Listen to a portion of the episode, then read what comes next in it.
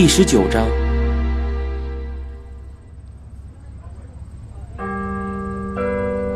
大学毕业礼那天，妈妈和小仓的奶奶过来了。我想，应该没有哪个人的父母亲戚会来参加大学的毕业典礼吧。不过，我并不觉得丢人。妈妈和奶奶很紧张，对着教授、学生所有动的东西不住的点头。对于这次毕业，妈妈可能比我更有成就感吧。我把毕业证书递给她后，她就开始跟奶奶一起盯着看，高兴的眼泪都流了下来。妈妈和奶奶住在新宿的一个酒店里，所以毕业典礼结束后，我就跟他们一起去了新宿。据说妈妈他们住的那个酒店是爸爸安排的。妈妈说要庆祝我毕业，一起吃一顿。不过，妈妈以前没来过新宿，就连我也没在这里吃过饭，所以我决定不去那些陌生的店，而是带着妈妈和奶奶去了回忆胡同里的吉祥饭店。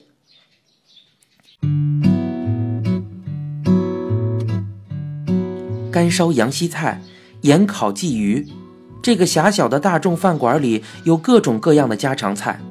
在新宿这边，我只知道这个店。虽然我也想带好不容易来一趟东京的妈妈吃点她爱吃的，可是我对其他店都非常不熟悉。我们要了几个家常菜，然后用啤酒干了杯。妈妈说道：“祝贺你毕业了，这是你努力的成果。”谢谢。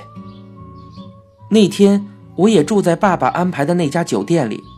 第二天，我们一起坐上了公交车。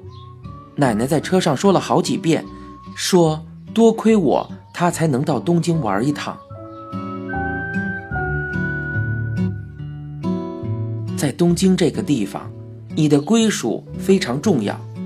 你是在学校也好，在公司也好，无论你多么无能，这个地方都会对这些有归属的人很宽容。可是，像我这样没有工作的人，只会受到歧视。特别是不动产公司对我尤其苛刻。虽然我打工一个月赚十五万日元，他们却连一间三万日元的房子都不肯租给我。我从利川搬到了国分寺，不过我毕业的时候在国分寺租的房子也到期了，所以我打算趁这个机会搬到市中心。结果走了很多家不动产公司，都是因为我没有职业而不肯租房子给我。本来打算跟我一起住的笨阿凡是个莫西干，这个莫西干其实指的就是老在网上发扫兴帖子的人。他想当舞蹈家，梦想破灭之后，曾经回到九州。有一天，忽然听到电影里《出生之毒》里的一句台词，于是又回到东京了。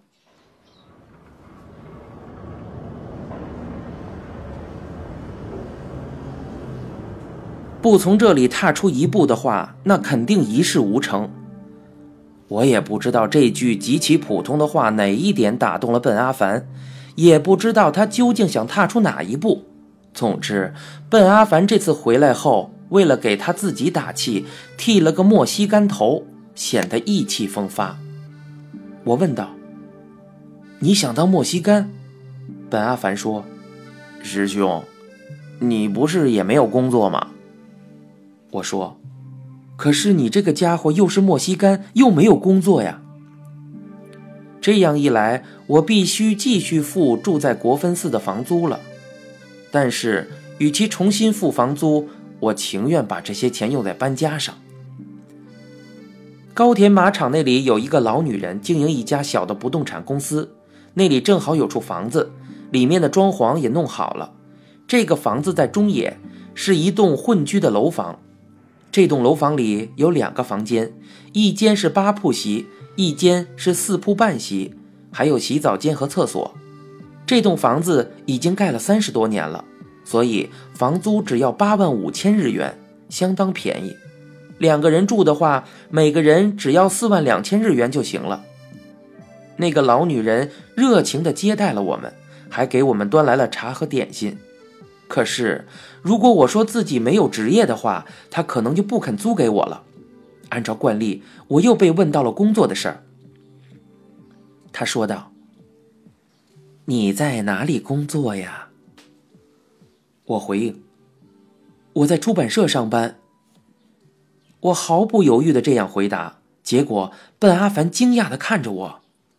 那个女人说：“哎呀，真是了不起呀！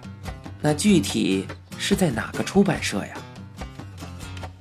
我说道：“其实是个小公司，叫讲谈社。”那个老女人说：“啊，这个地方我也知道呢，很了不起呢。”之后我又说旁边的笨阿凡这个莫西干是我亲戚家的孩子。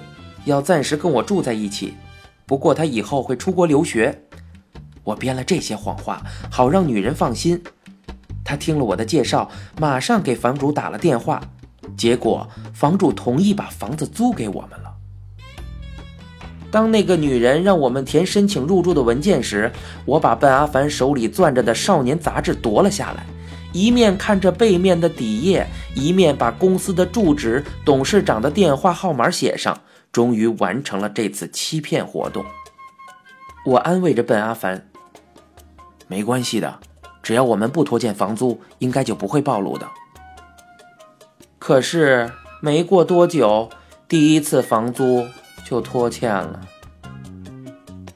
虽然我在浅草桥的广告公司打工，笨阿凡在中野的录像厅打工，可是要赚够房租，必须安排好支出，不然钱一眨眼就用光了。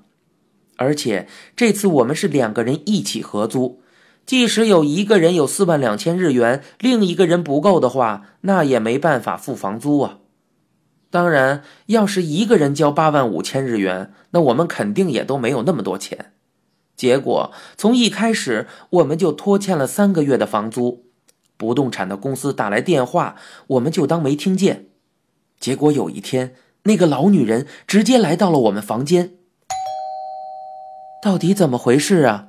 给这里打电话也打不通，给公司打电话，对方竟然说不知道中川这个人，真是搞得我不知道怎么办才好。没办法，可能我还是要把话说清楚比较好。我把老女人让进屋，给她泡了杯茶，然后调整呼吸的说道：“其实我辞职了。”那个老女人说。原来这样啊，怪不得打不通呢。那以后的工作找好了没有？老女人很为我们的事儿担心。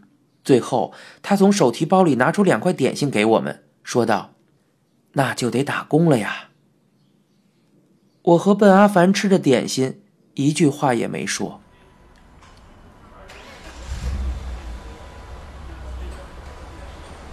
为了把拖欠的房租交上。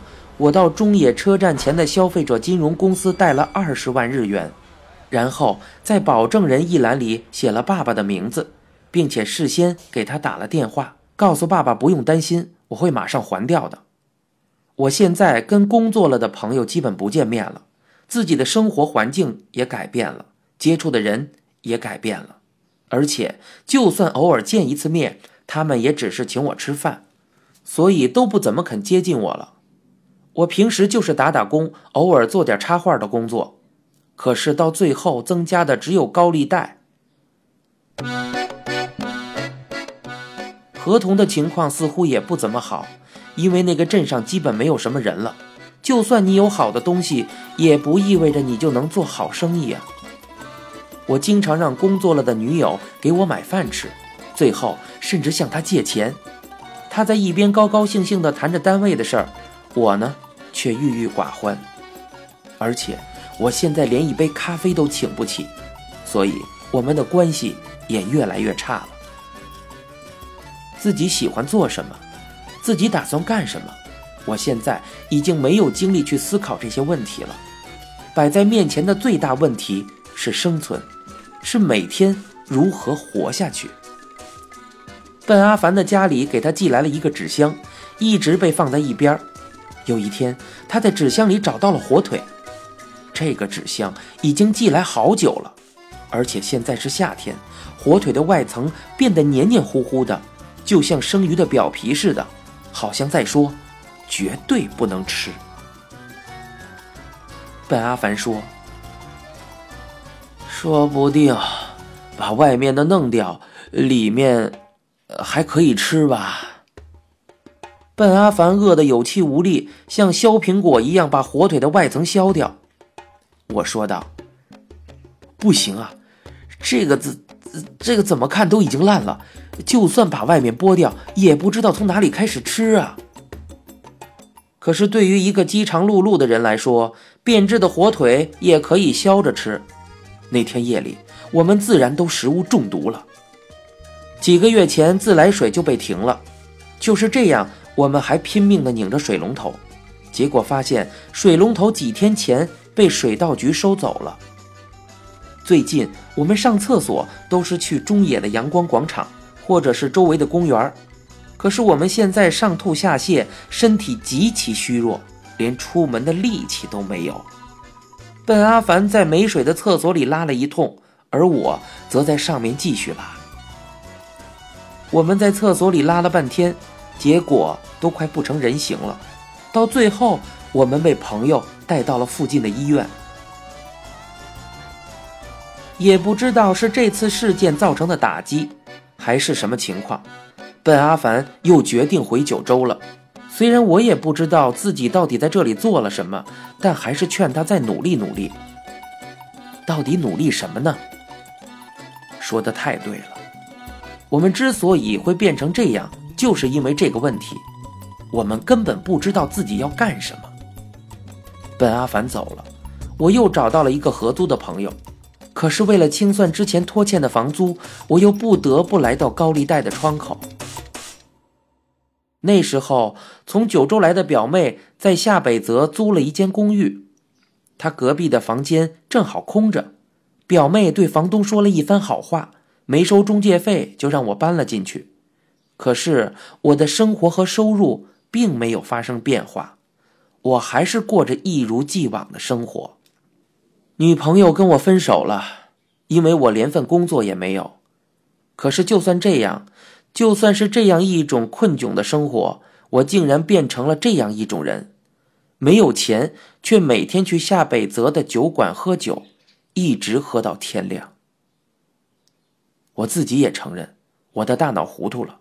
都没有人样了，我也只有在赌场的时候才很卖力，其他的时候为了让自己什么都不想，每天灌得烂醉如泥，堕落的不行。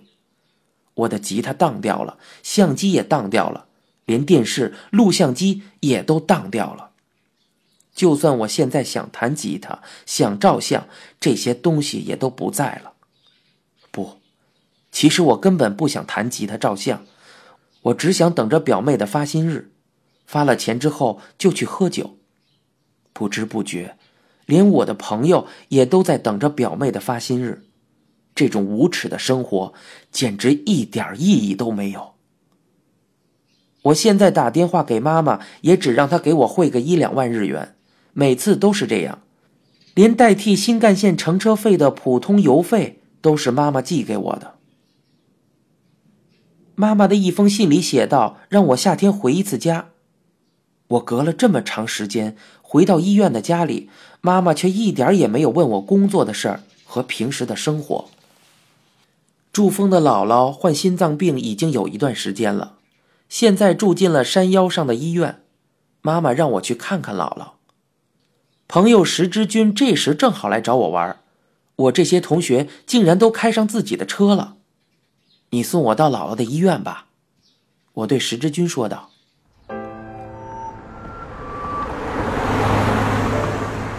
自从毕业后，我就再也没见过姥姥。姥姥躺在床上，脸上一点肉也没有，简直就像一具木乃伊。姥姥的嘴里也没装假牙，嘴一张一合的时候，特别像鱼。我再也看不到夏天的烈日下，在寒冬的冷风中拉着装鱼的两轮拖车的姥姥了。姥姥一个人躺在这间阴暗的病房里，静静的呼吸着。姥姥，我向姥姥打了声招呼，姥姥笑了笑，对我说了好几遍同样的话。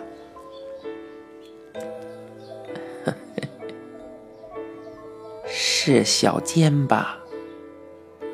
怎么样？你有没有好好努力呀？嗯，我在努力呢。哦，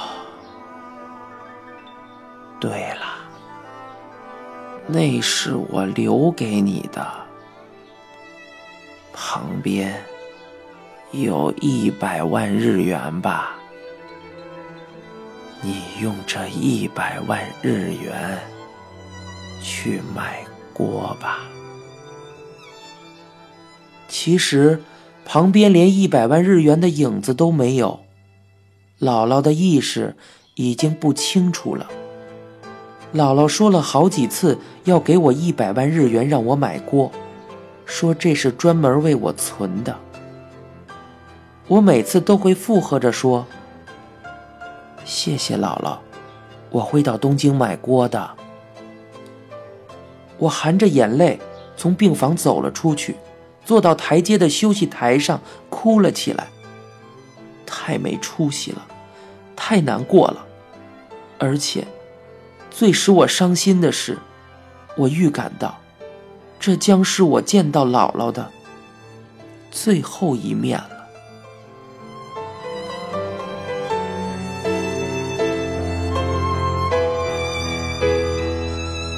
您现在收听到的，是由一辆松鼠播讲的《东京塔》。